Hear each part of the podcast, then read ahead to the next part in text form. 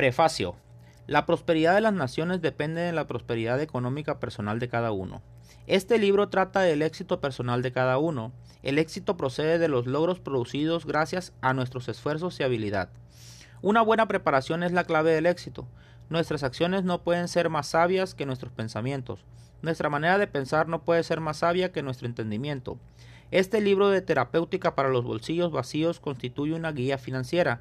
Su objetivo es ofrecer a los que buscan el éxito financiero una visión que los ayude a conseguir dinero, a conservarlo y a hacerlo que dé frutos. En las páginas siguientes lo transportaremos a Babilonia, cuna de las reglas básicas de la economía que son reconocidas aún hoy en día y aplicadas en todo el mundo. El autor desea que este libro sirva de inspiración para sus nuevos lectores, como lo ha sido para tantos otros en todo el país, a fin de que su cuenta bancaria se engrose constantemente, de que aumenten sus éxitos económicos y de que descubra la solución a sus problemas financieros.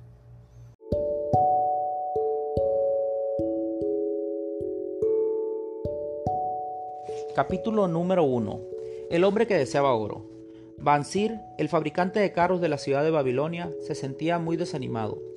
Sentado en el muro que rodeaba su propiedad, contemplaba tristemente su modesta casa y su taller, en el que había un carro sin acabar.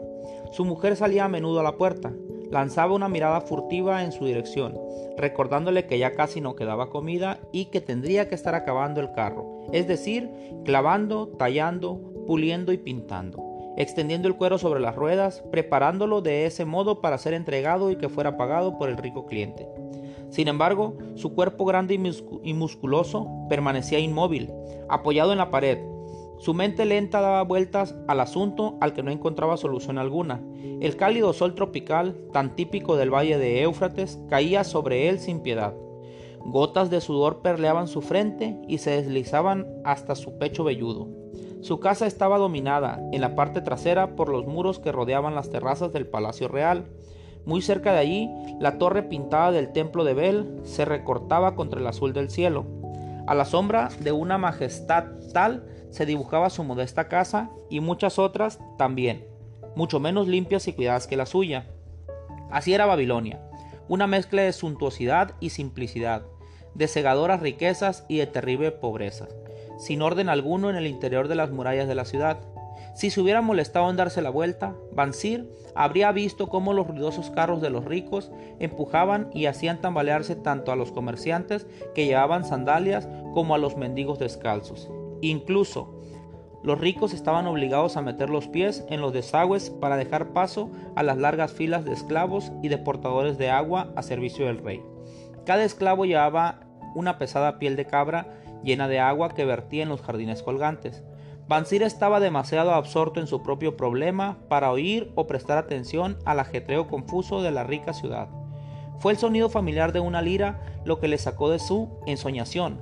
Se dio la vuelta y vio el rostro expresivo y sonriente de su mejor amigo, Kobe el músico. Que los dioses te bendigan con gran generosidad, mi buen amigo, dijo Kobe a modo de saludo. Pero me parece que son tan generosos que ya no tienes ninguna necesidad de trabajar. Me alegro de que tengas esa suerte. Es más, me gustaría compartirla contigo. Te ruego que me hagas el favor de sacar dos chequeles de tu bolsa, que debe estar bien llena, puesto que no estás trabajando en tu taller, y me los prestes hasta después del festín de los nobles de esta noche. No los perderás, te serán devueltos. Si tuviera dos chequeles, respondió tristemente Bansir, no podía prestárselos a nadie, ni a ti, mi mejor amigo, porque sería toda mi fortuna. Nadie presta toda su fortuna ni a su mejor amigo. ¿Qué? exclamó Kobe sorprendido. ¿No tienes ni un chequel en tu bolsa y permaneces sentado en el muro como una estatua?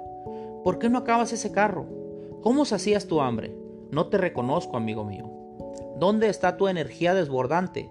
¿Te aflige alguna cosa? ¿Te han causado los dioses algún problema? Debe de ser un suplicio que me han enviado los dioses, comentó Bansir. Comenzó con un sueño, un sueño que no tenía sentido, en el que yo creía que era un hombre afortunado. De mi cintura colgaba una bolsa de repleta de pesadas monedas. Tenía chequeles que tiraba despreocupadamente a los mendigos, monedas de oro con las que compraba útiles para mi mujer y todo lo que deseaba para mí. Incluso tenía monedas de oro que me permitían mirar confiadamente el futuro y gastar con libertad.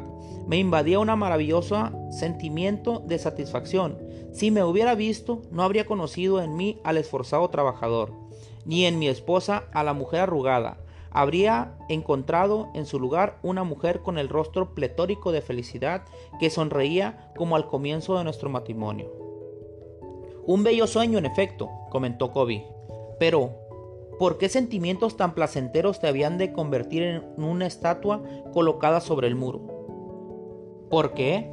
Porque en el momento que me he despertado y he recordado hasta qué punto mi bolsa se encontraba vacía, me ha invadido un sentimiento de rebeldía.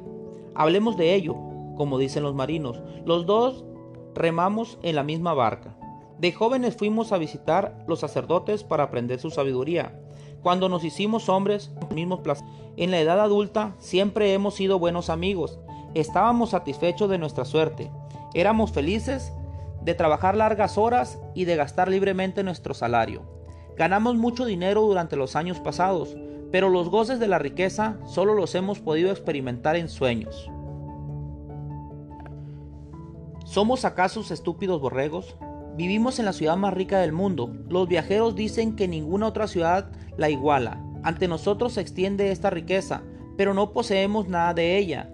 Tras haber pasado la mitad de tu vida trabajando arduamente, Tú, mi mejor amigo, tienes la bolsa vacía y me preguntas, ¿me puedes dejar una suma tan insignificante como dos chequeles hasta después del festín de los nobles de esta noche? ¿Y qué es lo que yo te respondo? Digo que aquí tienes mi bolsa y que comparto contigo su contenido. No, admito que mi bolsa es tan vacía como la tuya. ¿Qué es lo que no funciona? ¿Por qué no podemos conseguir más plata y más oro, más de lo necesario para poder comer y vestirse? Consideremos a nuestros hijos. ¿No están siguiendo el mismo camino de sus padres? También ellos con sus familias y sus hijos con las suyas tendrán que vivir entre los acaparadores de oro y se tendrán que contentar con beber la consabida de leche de cabra y alimentarse de caldo claro. Durante todos estos años que hemos sido amigos, nunca habías hablado así, replicó Kobe intrigado. Durante todos estos años jamás había pensado así. Desde el alba hasta que me hacía parar la oscuridad, he trabajado haciendo los más bellos carros que pueda fabricar un hombre. Sin casi atreverme a pensar, esperar que un día los dioses reconocieran mis buenas obras y me darían una gran prosperidad, lo que jamás han hecho. Al fin me doy cuenta de que nunca lo harán. Por eso es que estoy triste. Deseo ser rico. Quiero poseer tierras y ganado, lucir bellas ropas y llenar mi bolsa de dinero. Estoy dispuesto a trabajar para ello con todas mis fuerzas, con toda la habilidad de mis manos, con toda la destreza de mi cabeza, pero deseo que mis esfuerzos sean recompensados. ¿Qué nos ocurre? Te lo, te lo vuelvo a preguntar. ¿Por qué no tenemos una parte justa de todas las cosas buenas tan abundantes que pueden conseguir lo que poseen el oro? Ay, si conociera la respuesta, respondió Kobe. Yo no soy más satisfecho que tú. Todo el dinero que gano con mi lira se gasta rápidamente. A menudo he planificar y calcular para que mi familia no pase hambre. Yo también tengo en mi fuero interno el deseo de tener una lira suficientemente grande para hacer resonar la grandiosa música que viene a la mente. Con un instrumento así podría producir una música tan suave que ni el mismo rey habría oído nunca nada parecido. Tú deberías de tener una lira así. Nadie en la ciudad de Babilonia podría hacerla sonar mejor que tú hacerla cantar tan melodiosamente que no solo el rey, sino los mismos dioses quedarían maravillados. Pero, ¿cómo podría conseguirla si tú y yo somos tan pobres como los esclavos del rey? Escucha la campana, ya vienen. Señaló una larga columna de hombres medio desnudos, los portadores de agua que venían del río, sudando y sufriendo por una estrecha calle. Caminaban en columnas de a cinco encorvados bajo la pesada piel de cabra llena de agua. El hombre que los guiaba es hermoso. Kobe indicó al hombre que tocaba la campana y andaba al frente de todos sin carga. En su país es fácil encontrar a hombres hermosos. Hay varios rostros bellos en la fila, dijo Bansir, tanto como los nuestros. Hombres altos y rubios del norte, hombres negros y risueños del sur, y pequeños y morenos de los países vecinos. Todos caminan juntos del río a los jardines y de los jardines al río cada día de cada año. No pueden esperar ninguna felicidad. Duermen sobre lechos de paja y comen gacha. Me dan pena esos pobres animales, Kobe. A mí también me dan pena, pero me hacen recordar que nosotros no estamos mucho mejor que ellos, aunque nos llamemos libres. Es cierto, Kobe, pero no me gusta pensar en eso. No queremos seguir viviendo como esclavos año tras año, trabajar, trabajar, trabajar y no llegar a nada. ¿No deberíamos intentar averiguar cómo los otros consiguieron su oro y hacer como ellos? preguntó Kobe. Tal vez haya un secreto que podemos aprender simplemente si encontramos a los que lo conocen, respondió Bansir pensativo. Hoy mismo, añadió Kobe, me he cruzado con nuestro viejo amigo Arcad en su carro dorado. Te diré que ni me ha mirado, una cosa que algunos de los de su clase creen tener derecho a hacer. En vez de eso, ha hecho una señal con la mano para que los espectadores pudieran verle saludar y conceder el favor de una sonrisa amable a Kobe el músico. Si dicen que es el hombre más rico de toda Babilonia, dijo Bansir. Tan rico, dicen que ocurre a oro, contestó Kobe. Tan rico, comentó Basir, que si me lo encontrara de noche estaría tentado de vaciarle la bolsa. Eso es absurdo, replicó Kobe. La fortuna de un hombre no está en la bolsa que lleva consigo. Una bolsa bien repleta se vacía con rapidez si no hay una fuente de oro para alimentarla. Arcad tiene unos ingresos que mantienen su bolsa llena, gaste como gaste su dinero. Los ingresos es lo importante, dijo Bansir. Deseo una renta que continúe alimentando mi bolsa tanto si me quedo sentado en el muro de mi casa como si viajo a lejanos países. Arcad debe de saber cómo un hombre puede asegurarse una renta. ¿Crees que será capaz de explicárselo a alguien con una mente tan torpe como la mía? Creo que enseñó su saber a su hijo Nomashir, respondió Kobe. Este fue a Nínive y, según dicen, en la posada se convirtió, sin la ayuda de su padre, en uno de los hombres más ricos de la ciudad. Kobe, lo que acabas de decir ha hecho nacer en mí una luminosa idea. Un nuevo brillo apareció en los ojos de Bansir. Nada cuesta pedir a un sabio consejo a un buen amigo, y Arcad siempre ha sido un amigo. No importa que nuestras bolsas estén tan vacías como el nido del halcón del año anterior. No nos detengamos por eso. No nos inquietemos por no poseer oro en medio de la abundancia. Deseamos ser ricos. Ven, Vayamos a ver a Arcad y preguntémosle cómo podríamos conseguir ganancias para nosotros mismos. Hablas poseído de una auténtica inspiración, Bansir. Traes a mi mente una nueva visión de las cosas. Me haces tomar conciencia de la razón por la que nunca hemos tenido nuestra parte de la riqueza. Nunca la hemos buscado activamente. Tú has trabajado con paciencia para construir los carros más sólidos de Babilonia. Has concentrado en ello todo tu esfuerzo y lo has conseguido. Yo me he esforzado en convertirme en un hábil músico y lo he logrado. En lo que nos hemos propuesto a triunfar, hemos triunfado. Los dioses están contentos de dejarnos continuar así. Ahora, por fin vemos una luz tan brillante como el amanecer. Nos ordena que aprendamos más para hacernos más prósperos.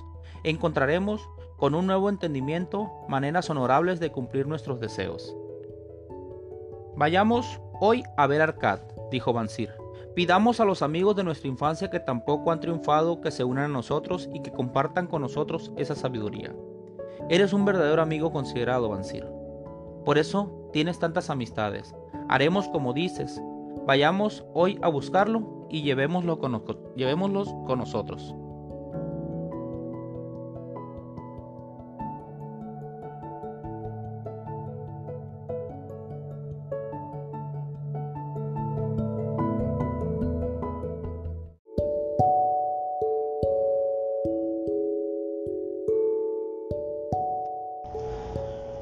Muy buenos días tengan todos y cada uno de ustedes. Mi nombre es Servando y voy a continuar con el segundo capítulo de la lectura del libro El hombre más rico de Babilonia.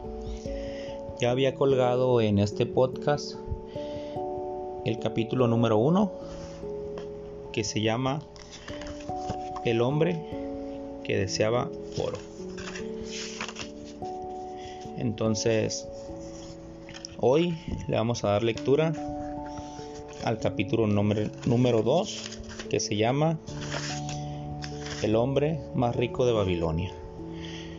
Espero y les guste, espero sea de su agrado, espero me disculpen, no soy el mejor lector, pero lo hago con el afán de que este libro quede colgado en estas plataformas para que la gente mañana o pasado, a mí me agradó mucho, no sé, no, espero que a ustedes también les agrade y espero que a la demás gente eh, que viene en el futuro posiblemente también les sirva por lo menos de entretenimiento, porque es una agradable lectura. Y dice así. Capítulo número 2. El hombre más rico de Babilonia. En la antigua Babilonia vivía un hombre muy rico que se llamaba Arcad. Su inmensa fortuna lo hacía admirado en todo el mundo. También era conocido por su prodigalidad.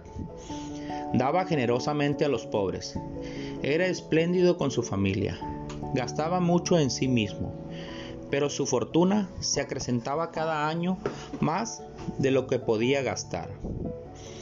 Un día, unos amigos de la infancia lo fueron a ver y le dijeron, Tú, Arcad, eres más afortunado que nosotros. Te has convertido en el hombre más rico de Babilonia, mientras nosotros todavía luchamos por subsistir.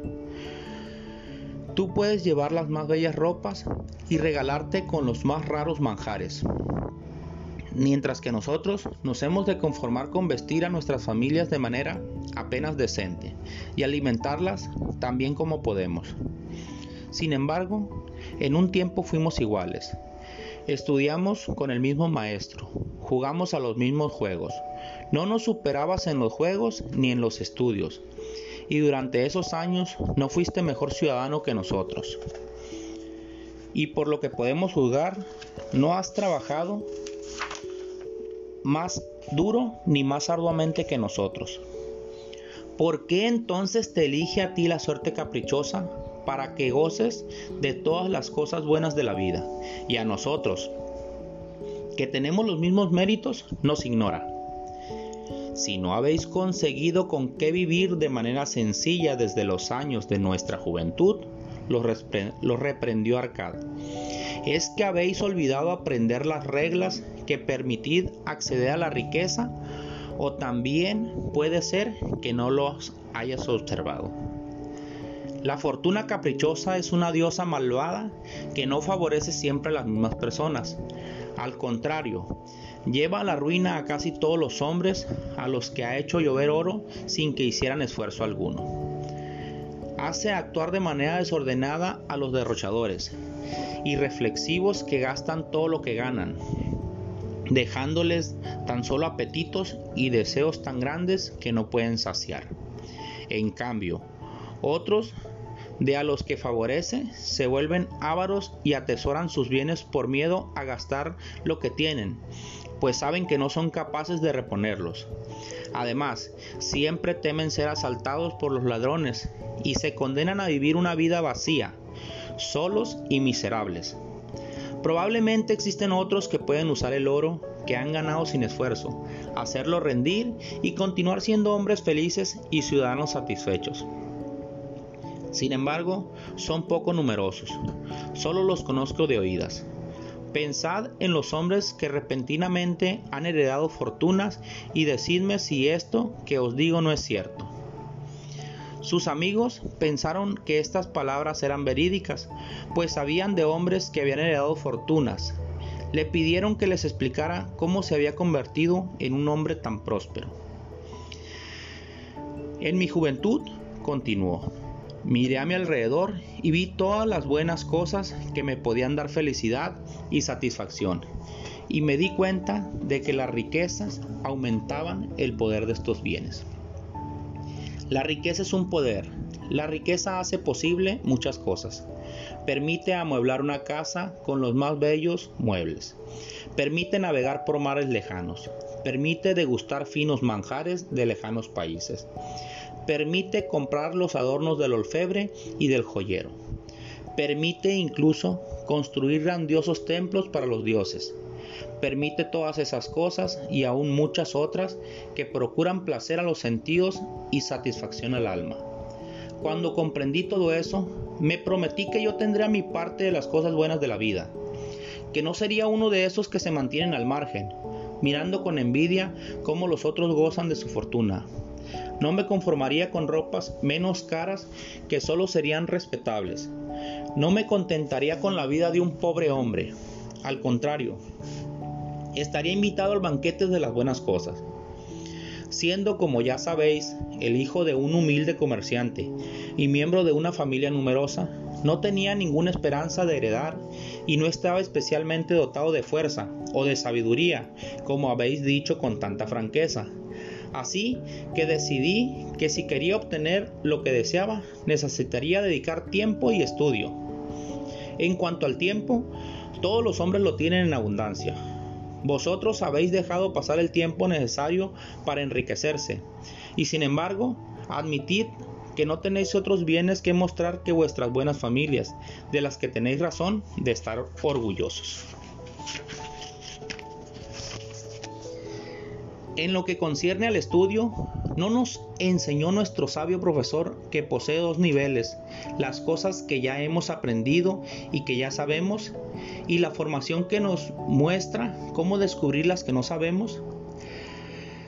Así decidí buscar qué había que hacer para acumular riqueza, y cuando lo encontré, me creí en la obligación de hacerlo y de hacerlo bien, pues ¿Acaso no es sabio el querer aprovechar la vida mientras nos ilumina el sol?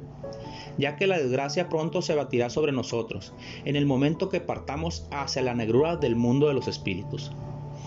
Encontré un puesto de escriba en la sala de archivos, en la que durante largas horas todos los días trabajaba sobre las tablillas de barro, semana tras semana, mes tras mes.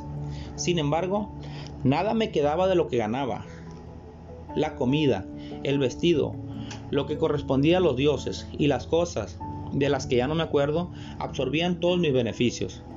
Pero todavía estaba decidido. Y un día, Algamish el prestamista vino a la casa del señor de la ciudad y encargó una copia de la novena ley. Me dijo, la tengo que tener en mi poder dentro de dos días. Si el trabajo está hecho a tiempo, te haré dos monedas de cobre. Así que trabajé duro, pero la ley era larga y cuando Algamis volvió no había terminado el trabajo. Estaba enfadado. Si hubiera sido su esclavo me habría pegado. Pero como sabía que mi amo no lo habría permitido, yo no tuve miedo y le pregunté. Algamis, soy un hombre rico. Decidme cómo puedo hacerme rico y trabajaré toda la noche escribiendo en las tablillas para que cuando el sol se levante, la ley esté ya grabada. Él me sonrió y respondió, Eres un joven astuto, pero acepto el trato. Pasé toda la noche escribiendo, aunque me dolía la espalda y el mal olor de las lámparas me daba dolor de cabeza, hasta que casi ya no podía ni ver. Pero cuando él regresó al amanecer, las tablillas estaban terminadas. Ahora, dije, cumple tu promesa. Tú has hecho tu parte del trato, hijo mío, me dijo él bondadosamente, y yo estoy dispuesto a cumplir la mía. Te diré lo que deseas saber porque me vuelvo viejo y a las lenguas viejas les gusta hablar.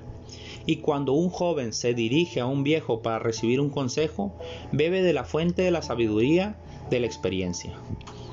Demasiadas veces los jóvenes creen que los viejos solo conocen la sabiduría de los tiempos pasados y de ese modo no sacan provecho de ella. Pero recuerda esto, el sol que brilla ahora es el mismo que brillaba cuando nació tu padre y el mismo que brillará cuando muere el último de tus nietos. Las ideas de los jóvenes, continuó, son luces resplandecientes que brillan como meteoros que iluminan el cielo. Pero la sabiduría del anciano es como las estrellas fijas que lucen siempre de la misma manera, de modo que los marinos puedan confiar en ellas.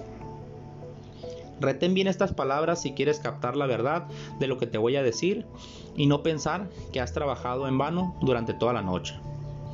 Entonces bajó las pobladas cejas, me miró fijamente y dijo en voz baja, pero firme, encontré el camino de la riqueza cuando decidí que una parte de todo lo que ganaba me tenía que pertenecer. Lo mismo será verdad para ti.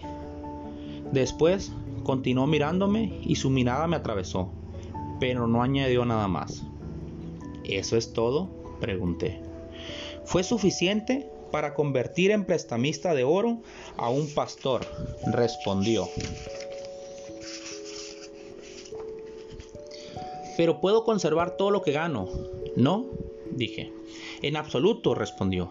¿No pagas al zapatero? ¿No pagas al sastre? ¿No pagas la comida? ¿Puedes vivir en Babilonia sin gastar? ¿Qué te queda de todo lo que ganaste durante el año pasado? Idiota, pagas a todo el mundo menos a ti. Lelo, trabajas para los otros. Lo mismo daría que fueras un esclavo y trabajaras para tu dueño, que te daría lo que necesitas para comer y vestir. Si guardaras la décima parte de lo que ganas en un año, ¿cuánto tendrías en 10 años? Mis conocimientos de cálculo me permitieron responder, tanto como gano en un año. Él replicó, lo que dices es una verdad a medias. Cada moneda de oro que ahorras es un esclavo que trabaja para ti. Cada una de las pequeñas monedas que te proporcionarán esta engendrará otra que también trabajará para ti. Si te quieres hacer rico, tus ahorros te deben rendir y estos rendimientos rendirte a su vez. Todo esto te ayudará a conseguir la abundancia de que estás ávido. ¿Crees que te pago mal por la larga noche de trabajo? Continuó. Pero en verdad te pago mil veces. Solo hace falta que captes la verdad de lo que te he presentado. Una parte de lo que tú ganas es tuyo y lo puedes conservar. No debe ser menor de una décima parte, sea cual sea la cantidad que tú ganes. Puede ser mucho más cuando te lo puedas permitir. Primero págate a ti. No compres al zapatero o al sastre más de lo que puedas pagar con lo que te quede. De modo que tengas suficiente para la alimentación, la caridad y la devoción a los dioses. La riqueza, como el árbol, nace de una semilla. La primera moneda que ahorres será la semilla que hará crecer el árbol de tu riqueza. Cuanto antes plantes tu semilla, antes crecerá el árbol. Cuanto más fielmente riegues y abones tu árbol, antes te refrescarás satisfecho bajo su sombra. Habiendo dicho esto, cogió sus tablillas y se fue. Pensé mucho en lo que me había dicho y me pareció razonable así que decidí que lo intentaría. Cada vez que me pagaban, tomaba una moneda de cobre de cada 10 y la guardaba. Y por extraño que parezca, no me faltaba más dinero que antes. Tras habituarme casi ni me daba cuenta, pero a menudo estaba tentado a gastar mi tesoro, que empezaba a crecer, para comprar algunas de las buenas cosas que mostraban los mercaderes, cosas traídas por los camellos y los barcos del país de los fenicios pero me retenía prudentemente. Doce meses después de la visita de Algamis, este volvió y me dijo, Hijo mío, ¿te has pagado con la décima parte de lo que has ganado este año? Yo respondí orgulloso, sí, maestro. Bien, respondió contento. ¿Qué has hecho con ella? Se la he dado a Asmur, el fabricante de ladrillos. Me ha dicho que viajaría por mares lejanos y que compraría joyas raras a los fenicios en Tiro, para luego venderlas aquí a elevados precios y que compartiríamos las ganancias. Se aprende a golpes, gruñó. ¿Cómo has podido confiar en un fabricante de ladrillos sobre una cuestión de joyas? ¿Irías a ver al panadero por un asunto de las estrellas? Seguro que no. Si pensaras un poco, irías a ver a un astrónomo. Has perdido tus ahorros, mi joven amigo. Has cortado tu árbol de la riqueza de raíz. Pero planta otro. Y la próxima vez, si quieres un consejo sobre joyas, ve a ver a un joyero. Si quieres saber la verdad sobre los corderos, ve a ver al pastor. Los consejos son una cosa que se da gratuitamente, pero toma tan solo los buenos. Quien pide consejos sobre sus ahorros a alguien que no es entendido en la materia, habrá de pagar con su economía el precio de la falsedad de los consejos. Tras decir esto se fue, y pasó como él había predicho, pues los fenicios resultaron ser unos canallas y habían vendido a Asmur trozos de vidrio sin valor que parecían piedras preciosas. Pero como me había indicado Algamish, volví a ahorrar una moneda de cobre de cada 10 que ganaba, ya que me había acostumbrado y no me era difícil. Doce meses más tarde, Algamish volvió a la sala de, de los escribas y se dirigió a mí. ¿Qué progreso has realizado desde la última vez que te vi? Me he pagado regularmente, repliqué, y he confiado mis ahorros a Ager, el fabricante de escudos, para que compre bronce y cada cuatro meses me paga los intereses. Muy bien. ¿Y qué haces con esos intereses? Me doy un gran festín con miel, buen vino y pastel de especias. También me he comprado una túnica escarlata y algún día me compraré un asno joven para poderme pasear. Al oír eso, Algamis rió. Te come los beneficios de, de tus ahorros. Así, ¿cómo quieres que trabajen para ti? ¿Cómo pueden producir a su vez más beneficios que trabajen para ti? Procúrate primero un ejército de esclavos de oro y después podrás gozar de los banquetes sin preocuparte.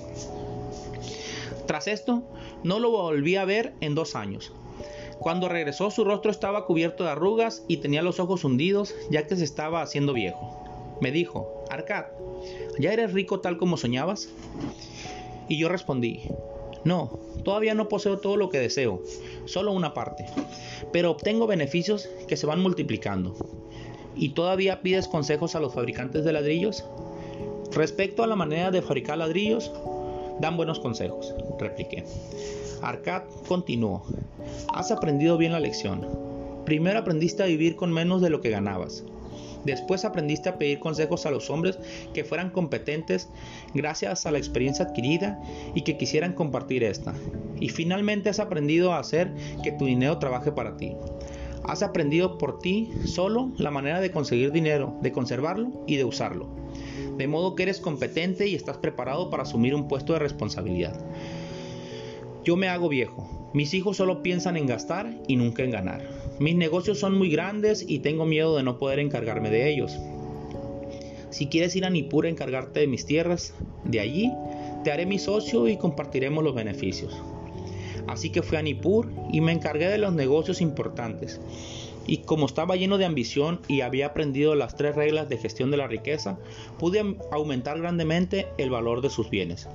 De modo que cuando el espíritu de Algamis se fue al mundo de las tinieblas, tuve derecho a una parte de sus propiedades, como él había convenido conforme a la ley.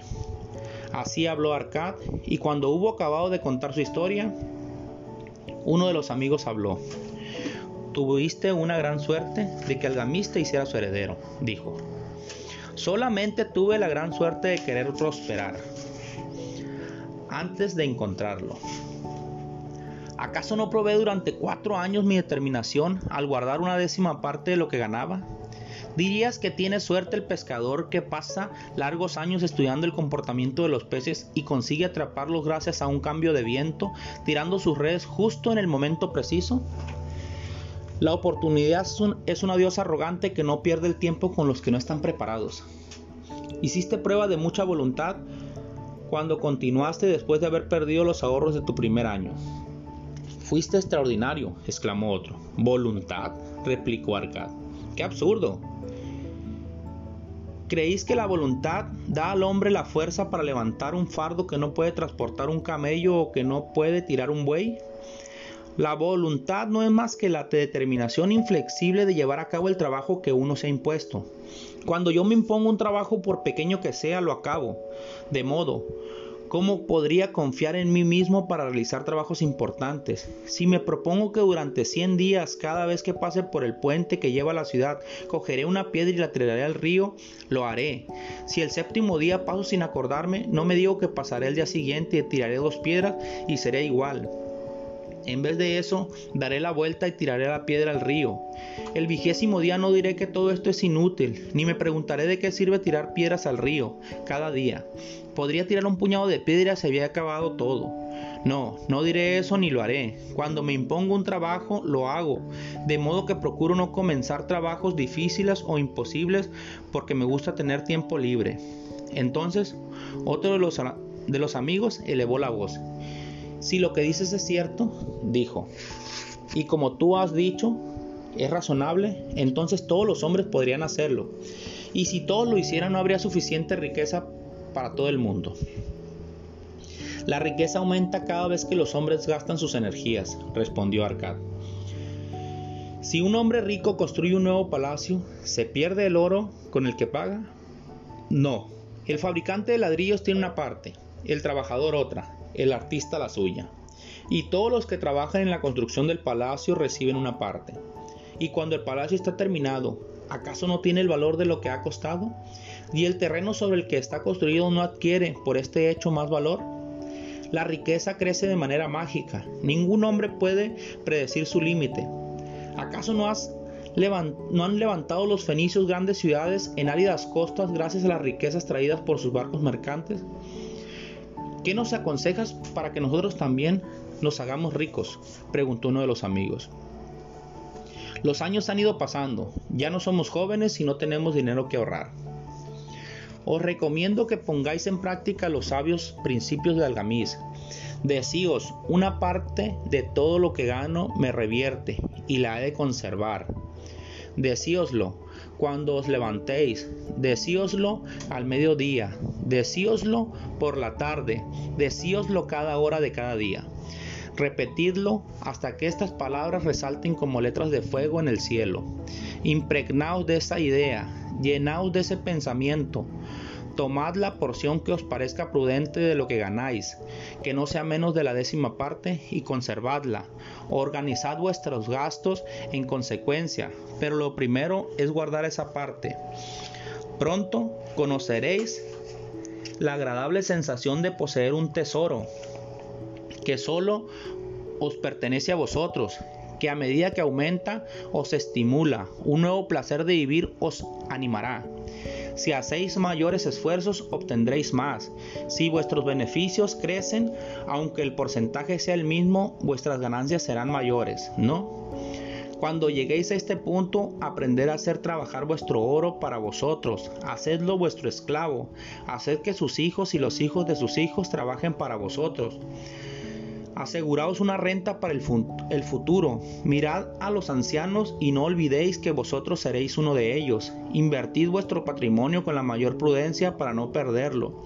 Los intereses de los usureros son, son irresistibles cantos de sirena que atraen a los imprudentes hacia las rocas de la perdición y el remordimiento. Vigilad que vuestras familias no pasen necesidad si los dioses os llaman a su reino. Para asegurarle esta protección siempre se puede ir desembolsando pequeñas cantidades a intervalos regulares. El hombre prudente no confía en recibir una gran suma de dinero si no la ha visto antes. Consultad a los hombres sabios, buscad el consejo de quienes manejan dinero todos los días. Permitid que os ahorren errores como el que yo cometí al confiar mi dinero al juicio de Asmur, el fabricante de ladrillos. Es preferible un pequeño interés seguro a un gran riesgo.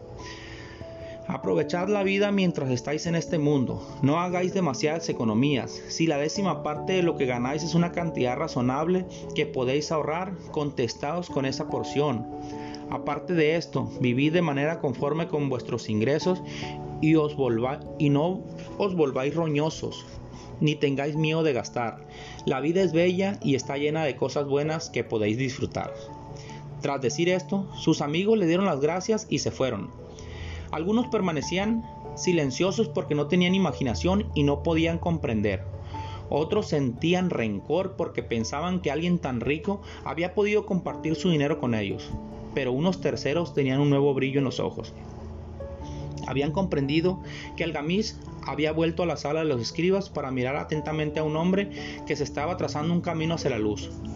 Una vez hubiera encontrado la luz, ya tendría una posición. Sabían que nadie podía ocupar este lugar sin antes haber llegado a comprender todo esto por sí mismo y sin estar dispuesto a aprovechar la ocasión cuando se presentara. Estos últimos fueron los que durante los años siguientes visitaron asiduamente a Arcad, quien los recibía con alegría les aconsejó y les dio su sabiduría de modo gratuito, como gustan de hacer siempre los hombres de larga experiencia.